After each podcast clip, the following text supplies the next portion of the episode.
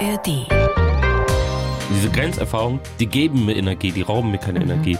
Ich habe mir die Weltkarte geöffnet und dachte mir einfach, wo wäre so ein Lauf mit am spannendsten und am schwierigsten auch? Und dann gab es auch ein Erlebnis. Ich war in Hamburg in der Stadt am Telefonieren und auf dem Boden, auf der Straße lag was, was mir ins Auge äh, gestochen ist. Und ich habe es aufgehoben, das war ein Armband mit der peruanischen Flagge. Und ich dachte, das muss Schicksal sein. Die blaue Couch, der preisgekrönte Radiotalk. Ein Bayern 1 Premium Podcast in der App der ARD Audiothek. Dort finden Sie zum Beispiel auch mehr Tipps für Ihren Alltag mit unserem Nachhaltigkeitspodcast Besser Leben. Und jetzt mehr gute Gespräche. Die blaue Couch auf Bayern 1 mit Dominique Knoll. Die blaue Couch heute mit einem Mann, der wirklich einen unglaublichen Weltrekord aufgestellt hat. Ich konnte es erst gar nicht glauben, ne, als ich zum ersten Mal davon gehört habe. Savash Koban ist unser Gast. Schön, dass Sie da sind. Servus, hallo. Schön, Hallo. dass ich hier sein darf. Herzlich willkommen. Also großen Respekt vor dieser Leistung. Wir sagen es einfach mal allen, weil es wirklich unfassbar ist. Sie sind in 87 Tagen 87 Ultramarathons gelaufen und das Ganze in Peru. Ein Ultramarathon, da müssen Sie uns jetzt mal kurz helfen. Das ist wie lange? Alles, was über einen Marathon hinausgeht, es gibt keine Grenzen. Also, Ah, Also Marathon, sind so um die Marathondistanz? 42, ne? genau, alles, was du, also ich würde sagen, so ab 50 bis Open End ist ein Ultramarathon. Und bei Ihnen waren es 60 Kilometer am Tag. Genau, ja. Es war immer mehr als ein Marathon. Ja, das Ganze ist jetzt schon eine Weile her. Das war letztes Jahr, also quasi Sie haben vorletztes Jahr angefangen, im November wahrscheinlich, ne? Also 2022. Angekommen sind Sie dann 2023 im Februar im Ziel. Da sprechen wir noch ganz genau drüber, über Ja. diesen irren Trip. Wie ist es denn heute? Ist das Laufende nach wie vor Bestandteil Ihres Lebens? Ja, auf jeden Fall. Also das ist für mich mehr als nur irgendwie Sport. Es ist für mich, es gehört für den, zu den Alltag einfach. Ich glaube, ich kann beim Laufen einfach viel mehr, also viele sagen ja, ich schalte ab. Aber ich kann mich beim Laufen viel mehr konzentrieren. Also ich weiß nicht, ob das wirklich so ist, dass ich als Kind mal Schwierigkeiten hatte, mich zu konzentrieren, aber Laufen hat mir immer geholfen, einfach über gewisse Dinge nachzudenken. Und das war für mich wie so eine Therapie. Deswegen habe ich auch äh, über meine Reise, hört man auch im Film, dass ich sage, es ist wie so eine lange, schmerzvolle auch manchmal Therapie für mich gewesen, dieser Lauf durch Peru. Und auch was Meditatives, oder? Das Laufen. Ja. Oh. ja. Gibt es denn diesen berühmten inneren Schweinehund gar nicht in Ihnen? Natürlich, den habe ich jeden Tag, Ja, mehrmals am Tag. Natürlich. Wenn ich ein Ziel habe, dann mache ich das. Also dann braucht mich keiner irgendwie zu zwingen. Also ich bin da völlig motiviert. Aber während so einer Reise, ich hatte jeden Tag zu kämpfen gehabt. Ich glaube, jeder Tag war die größte Herausforderung für mich. Und genau das möchte ich ja auch. Und am Ende des Tages, dieser Erfolgserlebnis, wenn du dich unter Kontrolle hast und dich immer wieder überwindest von Tag zu Tag, das macht was einfach mit dir. Und das ist genau das, äh, der, der Grund, warum ich das gerne mache. Das heißt, jeden Tag über die Grenzen gehen, wahrscheinlich psychisch und physisch, aber das bedeutet auch jeden Tag ein Erfolgserlebnis. Ja, Nicht genau. schlecht.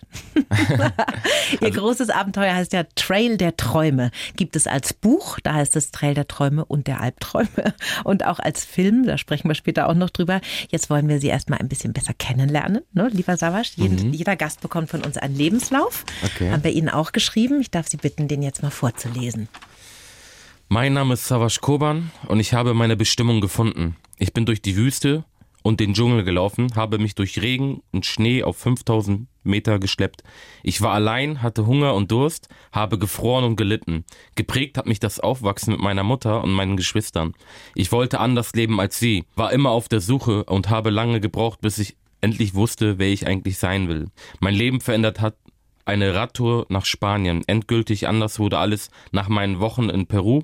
Jetzt freue ich mich auf das, was vor mir liegt, denn ich weiß, aufgeben ist keine Option und ich kann alles erreichen, wenn ich es nur will und ich kann andere inspirieren, das Gleiche zu tun. Ich ich glaube, mit unterschreiben. so viel Power hat noch keiner den Lebenslauf hier vorgelesen. Toll. Also können Sie unterschreiben. Ja, ja, ja. Sehr gut. Sie kommen ja aus dem hohen Norden, geboren in Bremen, Jahrgang 1992, ein ganz junger Gast heute bei uns. Ihre Familie ist ja aus der Türkei nach Deutschland gekommen. Aufgewachsen sind Sie mit Ihrer Mutter, mit Ihren älteren Geschwistern. Wenn Sie jetzt Ihre Kindheit mal beschreiben müssten, wie sah die denn aus? Wie sind Sie groß geworden? Also wie gesagt, ich habe nur meine Mama. Meinem Papa habe ich, egal wie weit ich zurückdenke, ich habe ihn nie zu Hause gesehen. Also auch einen Papa zu haben, ist für mich völlig fremd. Das Wort Papa ist schon für mich völlig fremd. Aber Sie kennen ihn. Ich habe ihn als Kind, habe ich ihn mal getroffen und das war's. Also nur, dass ich ihn mal getroffen habe. Aber wenn ich ihn jetzt der, auf der Straße begegnen würde, da würden wir einfach dran vorbeilaufen, glaube ich. Aber trotzdem, ich sag ja auch im Film, also meine Mutter hat so einen guten Job gemacht, dass ich irgendwie nie das Gefühl hatte, irgendwas fehlt. Selbst wenn ich irgendwo Fußball gespielt habe als junger Kerl im Verein, da waren die ganzen Papas von den Leuten da und äh, haben die Kinder angefeuert und und dann ist meine Mama auch irgendwann auch gekommen und schön. gedacht, okay, ich lasse ihn nicht im Stich und ich supporte ihn als Mama. Deswegen hat es nie, mir nie an was gefehlt. Also meine Familie war mir sehr, sehr wichtig. Wir haben auch nicht viel Familie hier gehabt. Wir sind zwar alle, hier, äh, meine Geschwister sind alle in Deutschland geboren, aber meine Mutter hat hier keine Geschwister, die sind alle in der Türkei. Das heißt, Ihre Mutter ist äh, aus der Türkei nach Deutschland gekommen und Sie sind hier geboren. Genau, Mhm, so war das. genau. Deswegen waren wir halt äh, ja eine kleine Familie, aber haben sehr stark zusammengehalten. Und wir sind alle so unterschiedlich. Sie haben eine ältere Schwester, einen älteren Bruder und besonders zur Schwester, glaube ich, haben Sie ein sehr inniges Verhältnis, ne? Ja, Ja. Ja, also ich habe auch einen sehr großen Respekt vor meiner Schwester, weil meine Mutter konnte die Sprache noch nicht so gut und meine Schwester war schon ganz früh reif. Sie hat schon so viel Aufgaben übernommen, hat äh, ja meine Mutter immer beim Arzt immer begleitet und übersetzt, Briefe übersetzt und ganz früh schon Verantwortung übernommen, auch äh, mir gegenüber. Deswegen ist so meine meine Schwester wie wie ein zweiter Elternteil, würde ich sagen. Ja. Ich habe ganz großen Respekt Das ist so vor eine ihr. Mischung wahrscheinlich als Schwester, bester Freundin, Mutter, irgendwie sowas, ne? Ja, mhm, ja. Mhm. Ihre Mutter, was hat die denn beruflich gemacht? Die hat irgendwann eine Schule besucht, Mhm. eine Deutschsprache-Schule. Und heute arbeitet sie im Krankenhaus und Mhm. putzt auch dort. Das macht sie heute noch und arbeitet, äh, hat zwei Aber das heißt, es war nicht viel Geld da wahrscheinlich, nehme ich an. Alleinerziehend mit drei Kindern, das ist heftig. Also Ja. wirklich, da ziehe auch ich meinen Hut. Ich habe eine Tochter und das hat mich schon gut beschäftigt, alleinerziehend. Aber ihre Mama hat sie gut groß gekriegt. Wie war denn ihre Schulzeit? Ja, am Anfang habe ich die Schule noch äh, geliebt, würde ich sagen. In der das so Grundschule. ich war aber schon, schon seit klein auf immer sehr sportbegeistert, Mhm. so dass ich während der Schule auch immer nur auf den Stundenplan geguckt habe und gedacht, wann ist wieder Sportunterricht, wann ist wieder Pause, wann kann ich wieder Fußball spielen. Das war so mal das Mittelpunkt so bei Mhm. mir im Leben. Kickboxen, Fußball spielen und ihr Lehrer hat mal gesagt, sie sind eigentlich viel zu gut für Sport in der Schule. Ja, es gab, das war mal so, dass wir dann Notenbesprechung hatten und dann, ja, Sport, was soll ich sagen? Eins plus plus, weiß ich nicht. Weil es ist auch so, dass mich alles interessiert hat. Es ist nicht nur eine Sportart, auch beim Sport, egal was wir gemacht haben, ich war immer voll mit Leidenschaft dabei, ob wir Völkerball gespielt haben, ob wir geturnt haben oder Handball, Basketball, es war immer alles, was mich immer so begeistert hat. Ich habe aber nie daran gedacht, okay, das ist jetzt so meine ganz große Leidenschaft. Ich muss jetzt irgendwas in die Richtung machen. Das war einfach eine große Begeisterung und wahrscheinlich hat es auch viel zu tun gehabt wieder mit diesen Erfolgserlebnissen, ne? Weil ich kenne das auch. Also ich war jetzt keine besonders gute Schülerin, aber in Sport war ich immer total toll. Und das ist natürlich ein cooles Gefühl, wenn du einmal die Beste irgendwo bist, wenn du in Mathe und Physik immer so ablust, ja. Und dann plötzlich hast du nur Einsen und Ehrenurkunden und so. Und das sind halt die Momente, wo man dann einfach auch mal glänzen kann, ne? Ja, genau. Also diese Bundesjugendspiele, die jährlich äh, stattgefunden haben. Darauf äh, habe ich mich immer gut vorbereitet und habe mich immer sehr darauf gefreut. Ja, Aber ja. als ich dann irgendwann in einem Alter war, wo man sich gefragt hat, okay, was mache ich jetzt nach der Schule? Mhm. Mache ich eine Ausbildung oder ein Studium? Ich habe mich einfach nirgendwo gesehen. Mhm. Ich habe mir wirklich, ich saß vor dem Computer und habe mir alle Berufe von A bis Z angesehen und konnte mir einfach nichts vorstellen. Ich habe mich nirgendwo gesehen. Hatte Ihre Familie denn eine Idee für Sie? Oft ist das ja so, also mein Vater hat immer gesagt, Kind, du musst Sekretärin werden. Du kannst so schnell tippen. Nee, meine, Mut, meine Mutter war es einfach nur wichtig, dass ich einfach irgendwas Vernünftiges mache, sage ich mal.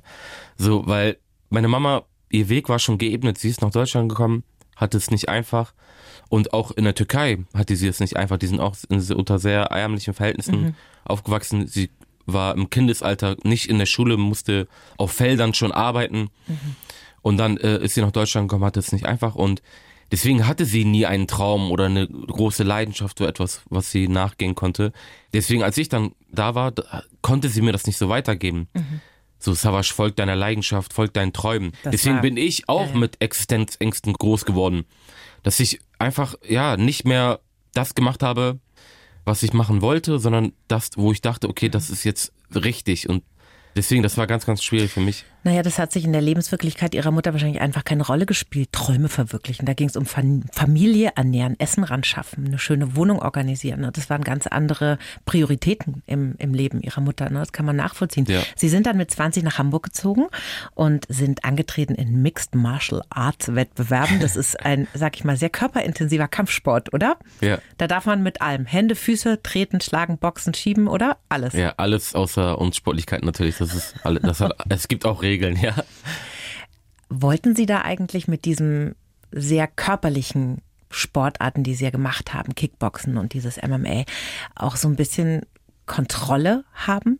Also so mein Körper kann ich trainieren, mein Körper kann ich zu Höchstleistungen bringen, anspornen.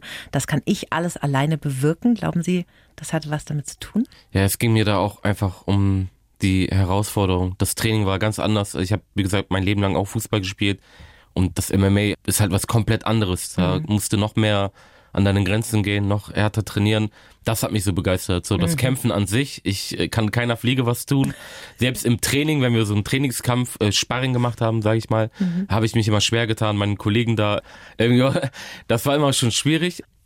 Aber es ging mir um einfach um die Herausforderung, um ja. das Training, um die um die Challenge einfach. Sie wirken auch ganz sanft. Ich kriege das jetzt auch gar nicht zusammen, dieses äh, Nein, so war ich nie, so war ich nie. Deswegen ja, habe ich es auch nicht weiter verfolgt. Also mhm. Sie haben dann ja auf der Suche nach einem Beruf, nach einer Berufung auch eine Ausbildung als Personal Trainer gemacht. Haben Sie da auch gearbeitet in dem Job dann? Ja, wie gesagt, ich habe ja lange Jahre auch ganz andere verschiedene äh, Berufe gehabt oder Jobs gehabt, sage ich mhm. mal. Mhm. Immer mit dem Gedanken ach, das mache ich jetzt ein paar Monate und dann, bis ich das Richtige finde. Mhm. Und dann habe ich was anderes angefangen, ach, das mache ich jetzt, bis ich was anderes also finde. Also immer Zwischenlösungen. Ja, immer mhm. auf der Suche eigentlich, was ich mache. Und Sport war ja immer meine größte Leidenschaft. Aber ich habe nie die Idee gehabt, ich mache jetzt was in dem Bereich.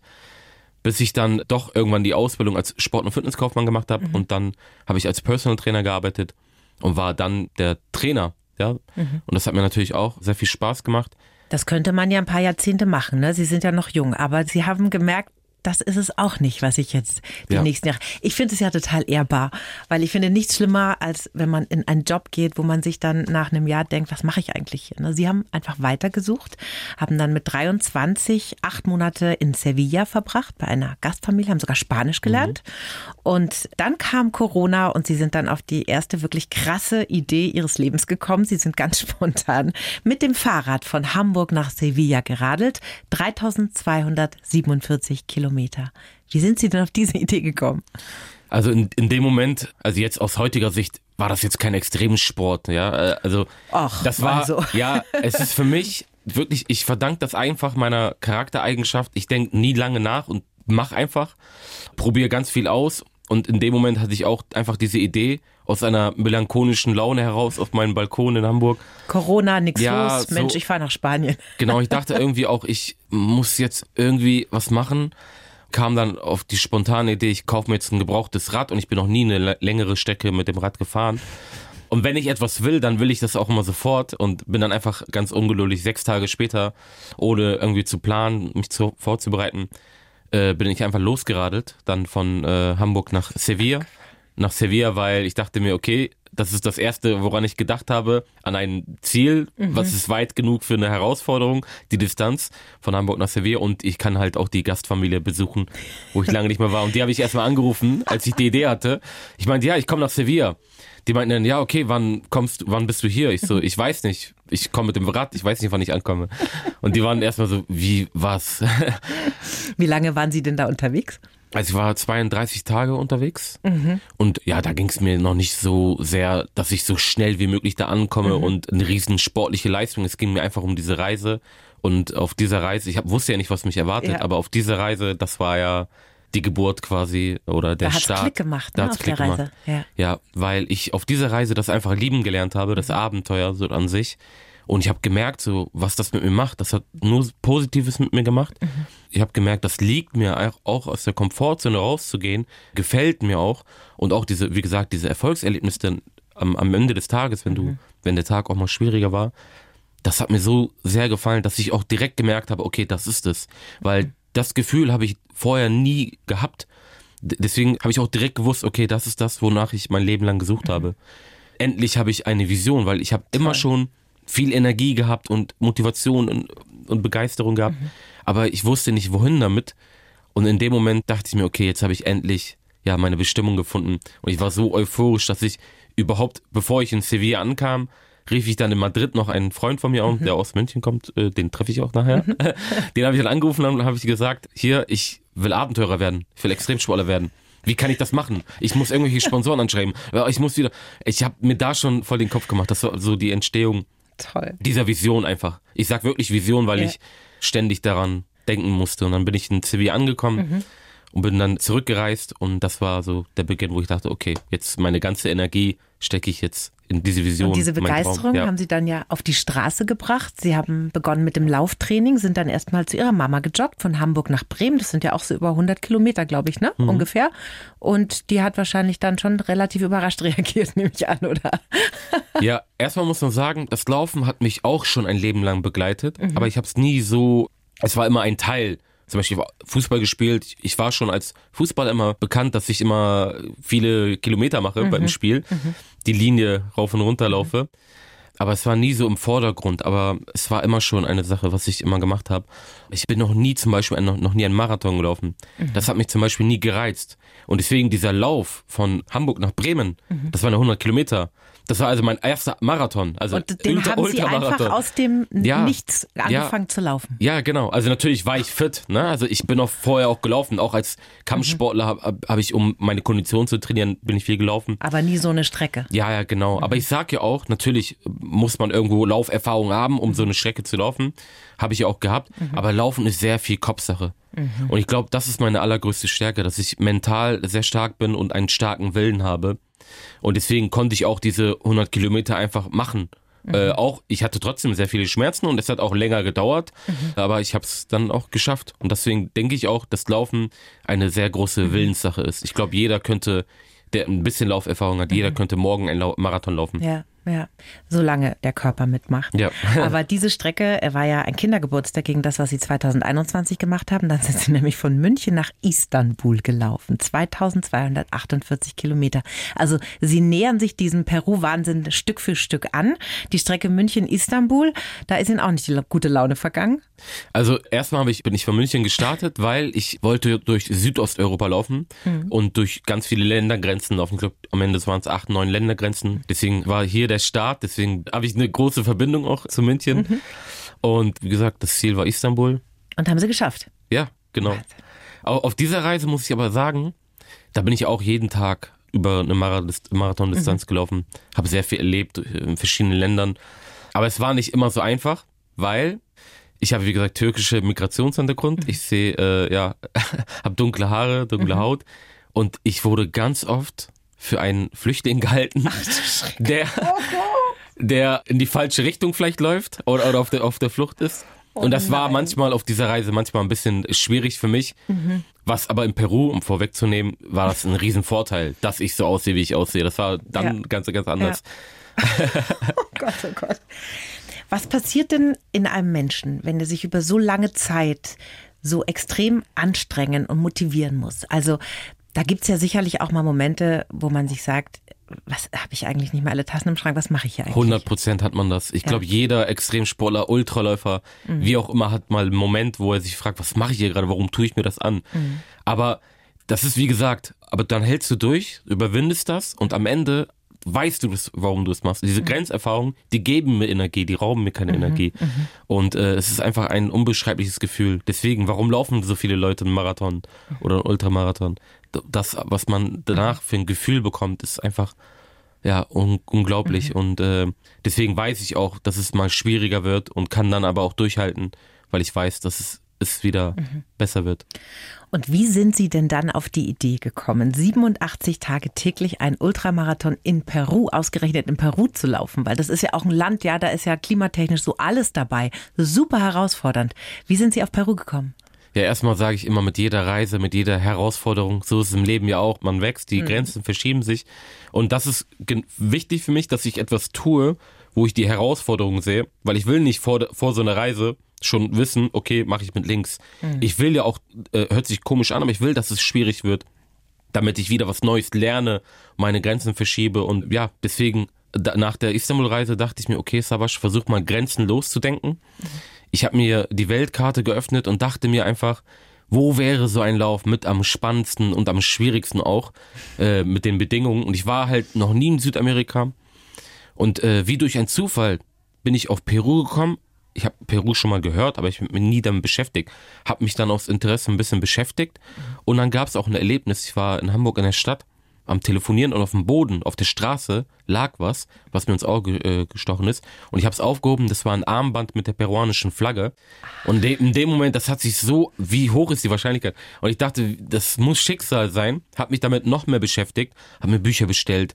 Und je mehr ich mich dann beschäftigt habe, desto mehr habe ich mich schon in das Land verliebt, weil mhm. ich gesehen habe auch, wie vielseitig das Land ist. Es gibt eine trockene Wüste, mhm. hohe Gebirge durch die Anden und Dschungel. Und ich dachte, okay, das ist genau richtig für eine Herausforderung. Oh ja. Wie haben Sie sich denn darauf nochmal speziell vorbereitet? Also so richtig auf Peru konnte ich mich nicht vorbereiten. Also auf die Bedingungen, die dort herrschen, mhm. gerade mit der Höhe. Das mhm. war, was die größte Schwierigkeit ist, weil du läufst da also teilweise auf über 5000 Höhenmetern.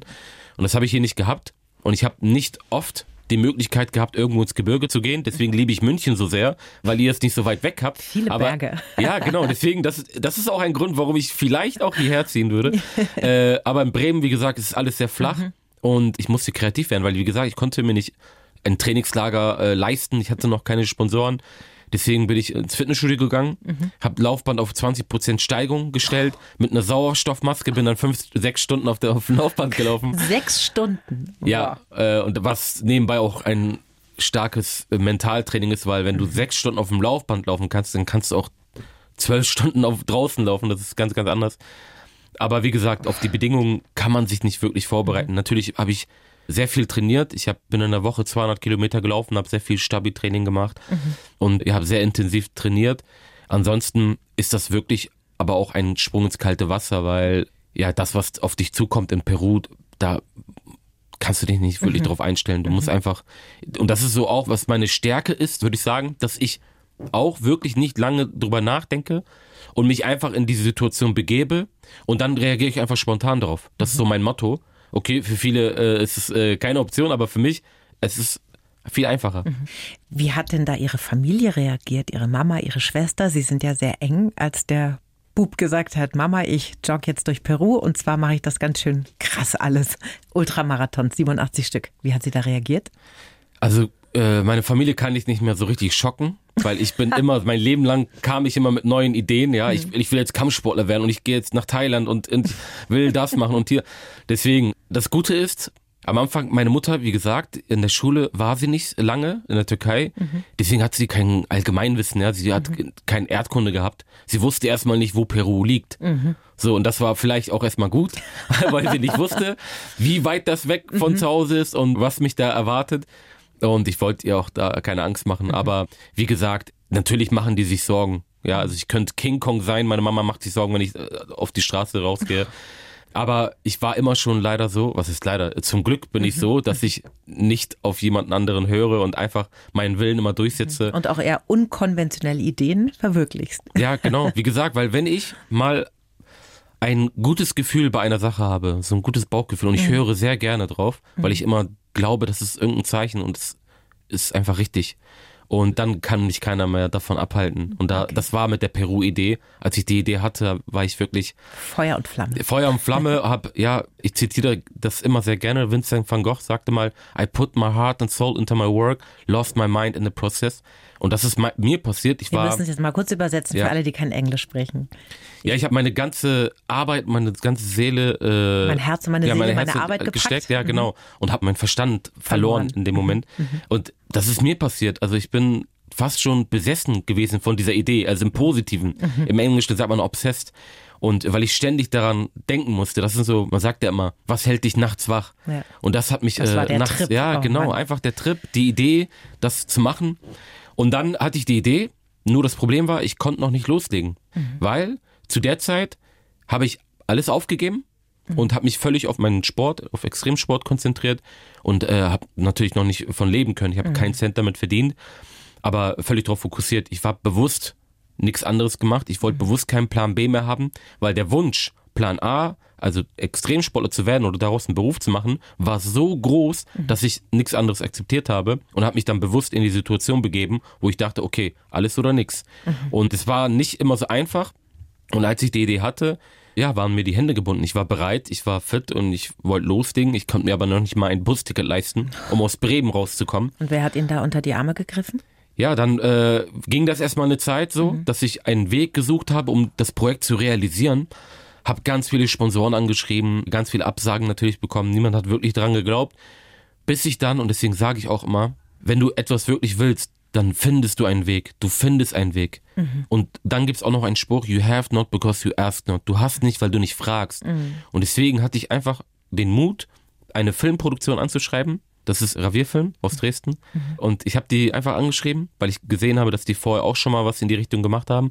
Und habe dann gesagt, ganz frech hier, ich bin der Sabasch, ich habe ein, ein cooles Projekt, lass uns doch einen Film machen, gemeinsam. Und die haben angebissen. Und die haben erstmal nichts dabei gedacht. Die dachten sich, die waren nicht so interessiert an dem Projekt. Die waren in Kopenhagen im Filmfestival und auf dem Rückweg sind die dann nach, äh, durch Hamburg gefahren und haben die mich mal angehört, ja. Und dann vergesse ich das niemals. Äh, saßen wir da in der Hotellobby. Ich habe da zwei, drei Stunden einfach erzählt.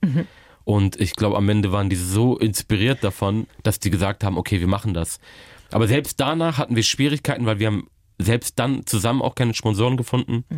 Aber die Filmproduktion war so überzeugt, ich würde mal sagen, von mir, von meiner Persönlichkeit, als mehr von- als von meiner Idee, dass sie gesagt haben, Savasch, weißt du was, auch wenn wir da mit eigenem Risiko ein, äh, reingehen, wir machen das. Wir glauben daran, dass das Cool. gut wird, Wow. dass es funktioniert. Und das war dann irgendwann der endlich der Start, dann ja nach Peru zu kommen. Und am 18. November stand ich da am Plaza de Mayor in Lima und dann deswegen sieht man auch im Film, als ich da stand, bevor es losging, dass ich emotional geworden bin und Tränen bekommen Mhm. Habe. klar, wer nicht? Nach so einem Trip und dann geht's endlich los, dann Ja, ist es weil, endlich soweit, weil in ne? dem Moment ist mir alles hochgekommen. Ich habe ich hab mir gedacht, ich, ich habe so lange darauf gewartet, bis ich die Möglichkeit bekomme, das jetzt zu machen. Ich habe so oft daran gedacht, habe Tagträume gehabt und deswegen konnte ich es in dem Moment gar nicht so realisieren. Es geht jetzt endlich los und ja, let's go. Jetzt schauen wir mal ganz kurz auf die Karte. Peru. 5170 Kilometer waren sie auf den Füßen insgesamt. Von Lima ging es nach Süden an der Küste entlang, fast bis an die Grenze nach Chile, dann hoch in die Anden zum Titicacasee, vorbei an Machu Picchu, hoch bis auf über 5000 Höhenmeter, Offroad durch den peruanischen Regenwald und in einem großen Bogen zurück nach Lima. Das alles sind sie gelaufen. Erstmal. Geht das mit Google Maps? Also äh, nicht nur, es gibt auch offline andere Offline-Karten, die man nutzen kann. Kommt drauf an, in welcher Region ich mich befinde, dann ist es mal schwieriger, mal nicht. An der Küste war es einfach, da bin ich eigentlich in eine Himmelsrichtung gelaufen. Ich wusste, es geht in den Süden. Und ja, Aber gab es da auch mal Momente, wo Sie dann an einem Wegende standen oder vor einer Mauer oder 100 sonst was? Pro, ja, Schon, ja, oder? 100 Pro. Also das, das passiert immer mal. Ja, aber das kommt auch mal vor, ganz normal. Und wenn man in so einem Land wie Peru unterwegs ist, da ist es ja mal brütend heiß, mal eisig kalt. Was haben Sie denn da eingepackt? Sie hatten ja nur so einen kleinen Rucksack mit. Ja, da habe ich mir vorher den Kopf zerbrochen, weil bei meinem Lauf von München nach Istanbul, da bin ich in einem Sommer gelaufen, da das Wetter war angenehm, ganz normal. Aber ich wusste vorher jetzt in, in Peru, dass ich durch verschiedene Klimazonen laufen werde.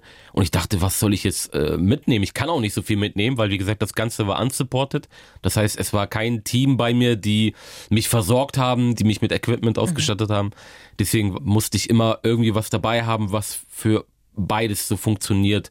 Deswegen hatte ich nicht immer die optimalen Equipments immer da, mit dabei. Oder zum Beispiel war ich im Dschungel und habe die Daumenjacke und so noch immer noch dabei gehabt, musste das wieder mitschleppen.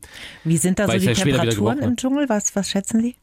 Da es natürlich sehr warm gewesen ist, aber die Luftfeuchtigkeit war, Die macht einen fertig, ne? Oh ja. Aber ehrlich gesagt habe ich mich sehr gefreut, als ich im Dschungel war, weil das war, vorher war ich in den Anden und es war sehr kalt und ich habe, wird man auch im Film sehen, dass Mhm. ich sehr oft mit der Kälte zu kämpfen hatte und äh, auch mal erkältet war und alles. Und deswegen habe ich mich so gefreut, dann wieder äh, in den Dschungel zu laufen und mal ein bisschen Wärme äh, Mhm. zu verspüren. Auch wenn da gerade Regenzeit war, aber es war so warmer, angenehmer Regen. Und das Filmteam war immer dabei? Nee, also das kommt im Film auch nicht so rüber, aber Ja. von den 87 Tagen war ich 80 Prozent circa von Allein. der Zeit alleine. Wow. Ja, ja. Das Filmteam, die haben natürlich die, vorher natürlich gefragt, wie sieht deine Route aus, damit wir gucken können, wann wir wieder ein Kamerateam schicken können. Und das war auch schwierig, weil ich keine definierte Route hatte. Ich habe die grobe Idee gehabt, ich will diese Runde durch Peru laufen, ich will von Lima nach Lima laufen und ich will durch alle Regionen laufen.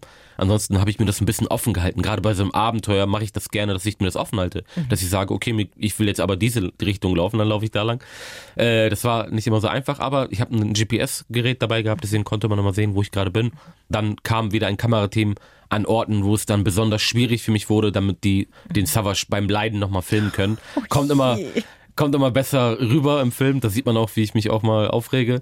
Ja, aber wie gesagt, die meiste Zeit war ich alleine, habe dann mit der GoPro selber gefilmt und äh, das war auch wichtig für mich. Also ich will auch alleine sein, weil wir sind im Alltag immer von Menschen umgeben, immer, immer, immer. Und deswegen schätze ich diese Zeit alleine auch, weil das ist nicht selbstverständlich und ich sehe das wirklich als Therapie, weil in dieser Zeit alleine reflektiere ich ganz viel. Mhm. Und das tut mir auch ganz, ganz gut. Und ich weiß auch, das ist zeitlich begrenzt und irgendwann mal bin ich wieder bei der Familie und Freunde. Aber in der Zeit genieße ich das einfach ja. auch mal alleine zu sein. Auch wenn ich mal einsam bin und war. Das war ich wirklich, weil in Peru, ich glaube, die Schwierigkeit, in Peru war auch, das Land ist fast viermal so groß wie Deutschland, aber sehr dünn besiedelt. Mhm. Manchmal von einem Ort zum nächsten Ort bist du tagelang im Nirgendwo und triffst und niemanden. Triffst niemanden. Wow. Und ich, ich habe vorher nie was von Selbstgesprächen gehalten, aber ich habe bei dieser Reise damit angefangen. Das kann ich mir gut vorstellen. Ist denn da eigentlich nicht die Versuchung groß, wenn dann so ein Auto kommt mit Kameras, dass man da mal kurz reinhüpft? Mit, mit Kameras? Naja, wenn die, die Kameraleute sind ja sicherlich mit dem Auto gekommen, oder? Ach so, nein, nein, das, also erstmal für mich nicht, ne? Ja. Also für mich ist es ja wirklich, ich würde mich ja selbst belügen, ich will mhm. ja mich herausfordern. Und das Kamerateam, äh, natürlich sind die auf, äh, in meinem Team, aber die wollten ja mir nicht auch nicht dass helfen. Das ist ja genau, die wollten ja, dass ich durchhalte. Äh, ist ja umso besser. Deswegen. Sie haben ja gerade schon gesagt, Sie sind unter anderem auf über 5000 Metern gelaufen und das sieht man in dem Film auch, wie Sie da wirklich taumeln, wegen der Sauerstoffknappheit ja. nehme ich an und auch körperlich ziemlich erschöpft im Schneesturm da gelaufen. War das nicht auch für die Gesundheit gefährlich in manchen Momenten? Also der Moment war sehr extrem, weil, ich kann es erklären, weil ich so schnell aufgestiegen bin. Ich war ein, zwei Tage noch vorher äh, in der Wüste und bin dann äh, innerhalb von ein, zwei Tagen von null auf fast 5000 Höhenmeter gestiegen und war dann plötzlich im Schneesturm. Ein Tag, zwei Tage vorher war ich noch in der Wüste. Und äh, auf dieser Höhe ist generell sehr wenig Sauerstoff, braucht aber der Körper, um einfach am Leben zu bleiben. Mhm. Und deswegen habe ich die sogenannte Höhenkrankheit gehabt. Und das sind so Symptome wie Kopfschmerzen, Schwindel und fast Bewusstlosigkeit. Deswegen sieht man auch in der Szene, wie ich taumel und mhm. mit der Bewusstlosigkeit kämpfe. Und in dem Moment sieht man auch, wie ich schreie und weine und auch lache wieder, wo das Kamerateam, die dabei waren, dachten, was ist mit ihm? Hat er seinen Verstand verloren? Aber es ist einfach in dem Moment, dachte ich mir, boah, das ist jetzt so ein Moment, wo sich die Grenzen verschieben. Wie krass wäre das, wenn ich das überwinde? Das wird mich komplett verändern. Deswegen habe ich mich gefreut, in der Situation zu sein, auch wenn es schwierig war. Mhm. Also ich will auch nichts Leichtes machen. Deswegen, das war auch eines der schönsten Momente so. Also gerade die schwierigsten Momente sind am, mhm. später die schönsten Erinnerungen.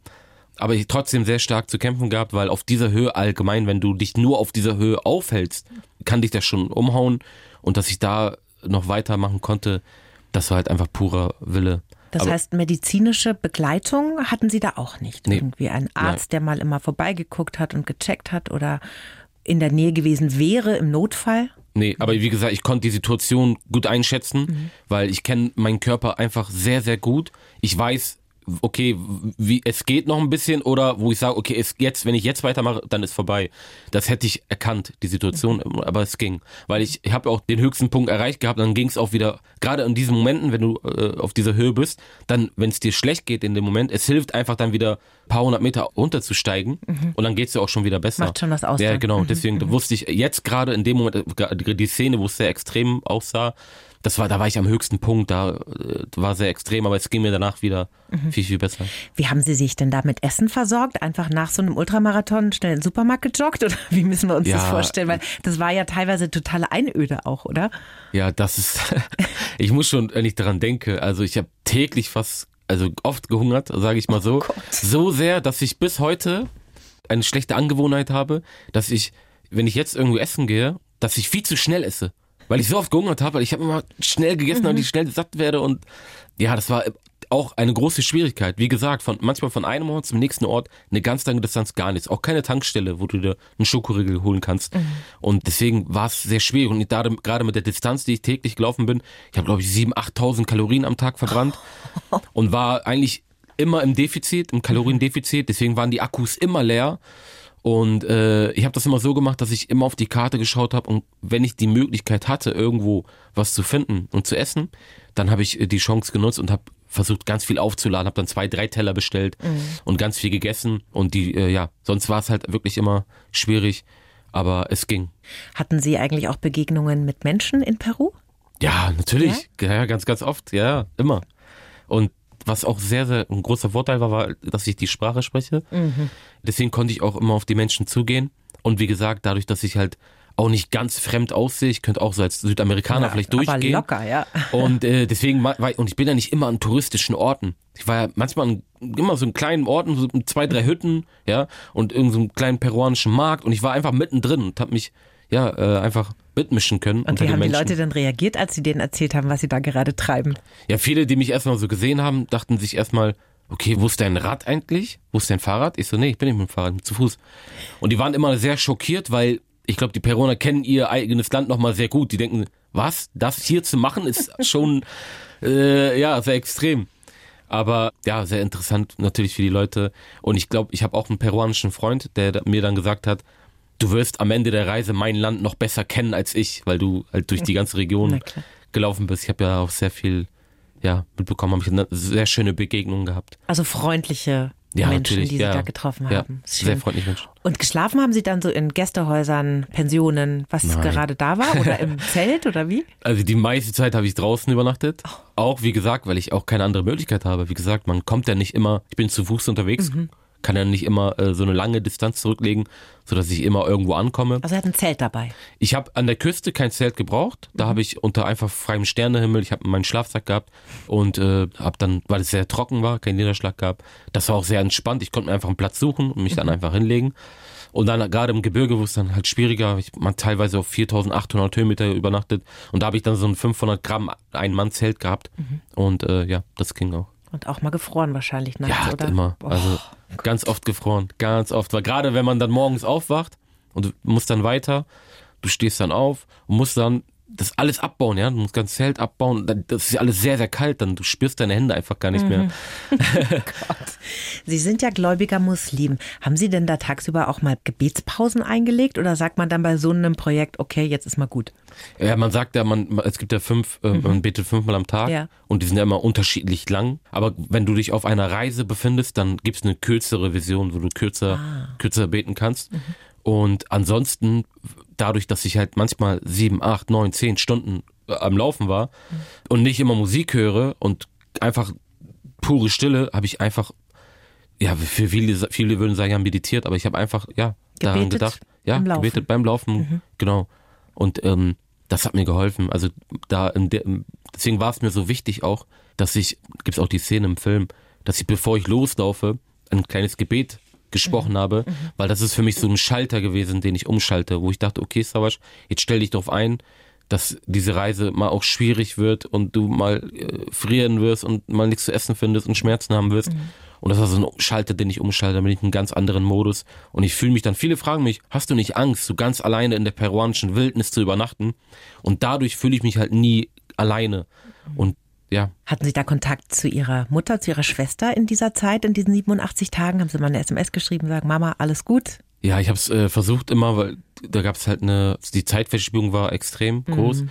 Dann habe ich nicht immer irgendwo Netz gehabt. Ich erinnere mich, wo ich mal in der Wüste war und zwei Tage habe ich dann auf Instagram nichts gepostet und meine Schwester hat sich dann Sorgen gemacht, hat dann bei der äh, Filmproduktion angerufen und dann gesagt, ja, wo ist er denn? Ich, er hat nichts gepostet mhm. und dann hat, hat dann die gesagt, ganz ruhig, guck auf den Live-Tracker, da siehst du, er bewegt sich mhm. und äh, alles ist gut. So. Alles gut. Ja, da haben die sich kurz Sorgen gemacht, als ich mich kurz nicht melden konnte. Aber äh, ja, ich habe auch Kontakt zu denen gehabt. Wenn man dann 87 Tage unterwegs ist, 87 Ultramarathons gelaufen ist, diese ganze Qual hinter sich gebracht hat, also waren sicherlich auch wahnsinnig tolle Momente dabei, aber schon auch ganz schön viel Schmerz und Leid und Durchhalten.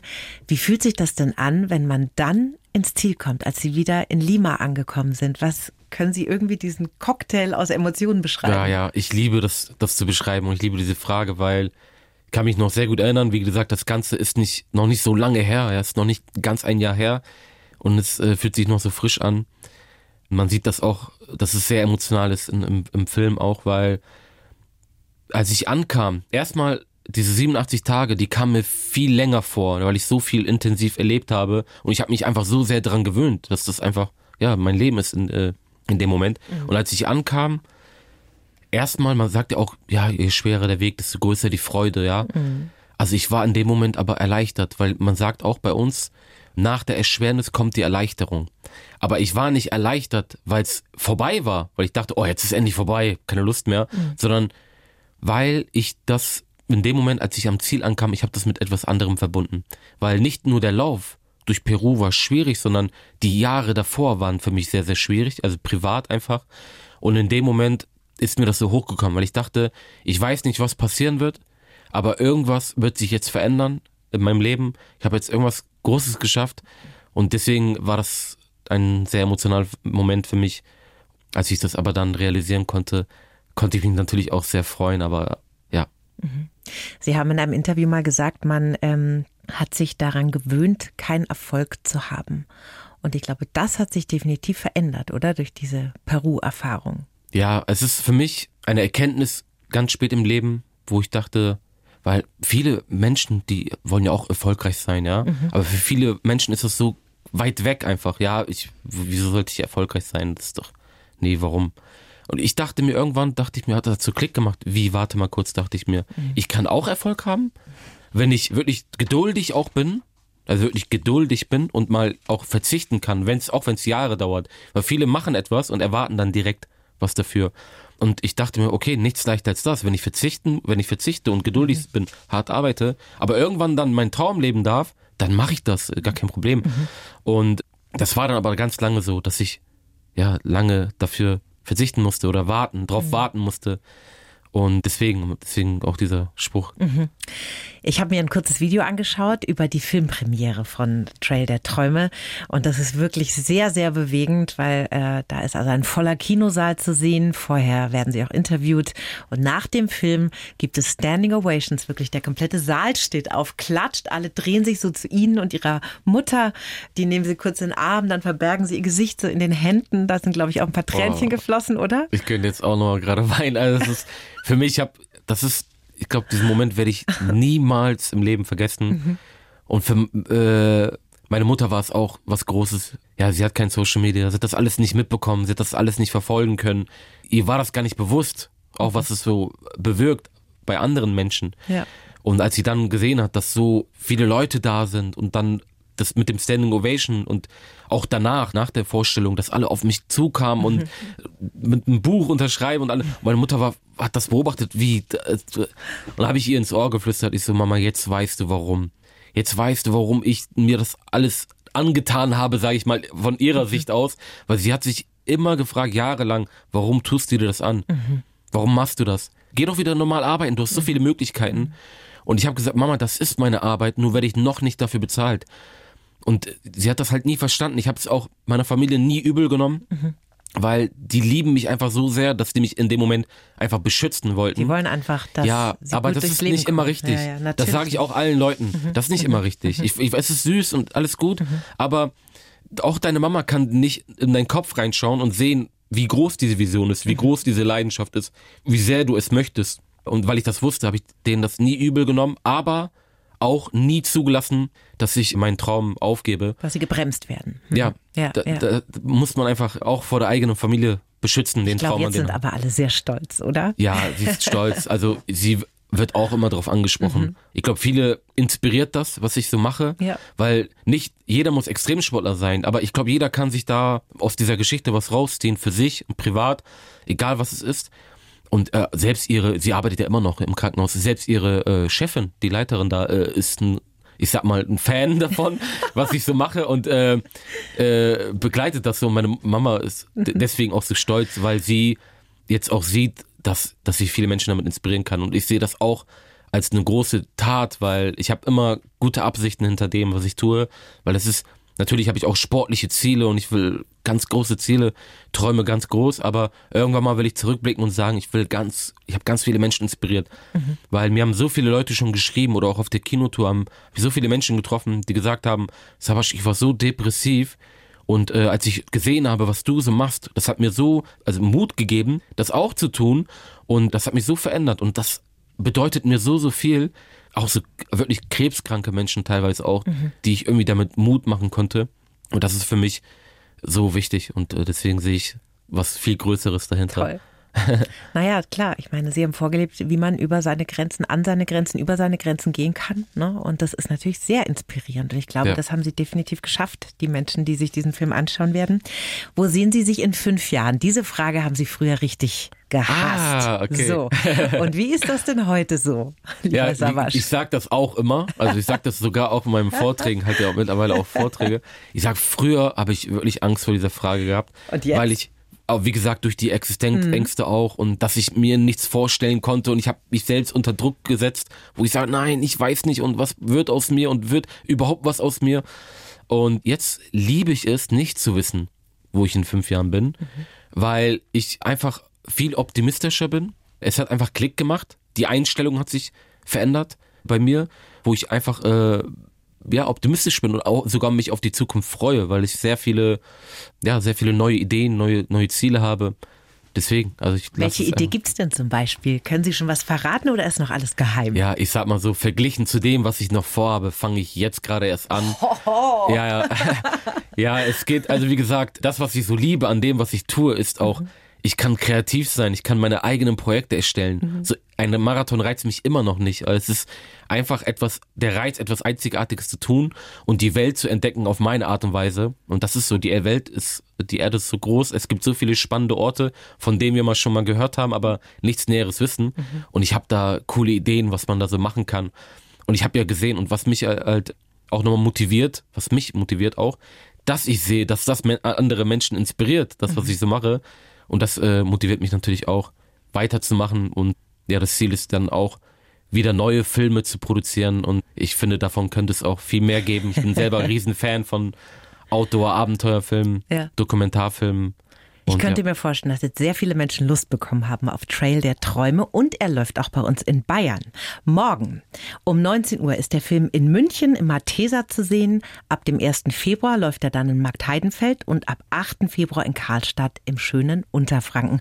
Und dann hoffentlich irgendwann auch mal zum Streamen, oder Savasch? Das wäre auch noch cool. Ja, also ich denke, so gegen Ende des Jahres wird es auch irgendwo im Streaming cool. laufen. Mhm. Dann können sich das auch alle ansehen. Und alle, die nicht genug von dem Film haben, weil so eine kleine produktionelle mhm. Info, wir haben so viel Filmmaterial gesammelt, weil es so viel zu filmen gab, in Peru zum Beispiel, und das Kamerateam auch da war.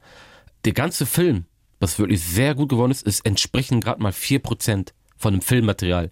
Also man wird nicht die ganze Reise mitbekommen, deswegen gibt es auch das Buch. Das kann man, ist eine mhm. gute Ergänzung. Das sind 260 Seiten und da kann man noch viel, viel mehr erfahren. Nicht nur über die Reise, auch über dem, was ich so erzähle, von meiner Einstellung, über mein privates Leben auch. Savasch Koban. Ich bin schwer beeindruckt von dem, was Sie geschafft haben und bedanke mich, dass Sie Ihre Geschichte, Ihre Reise heute nochmal mit uns geteilt haben. Dankeschön. Vielen Dank, Dankeschön. Die Bayern 1 Premium Podcasts. Zu jeder Zeit, an jedem Ort. In der App der ARD Audiothek und auf bayern1.de. Bayern 1 gehört ins Leben.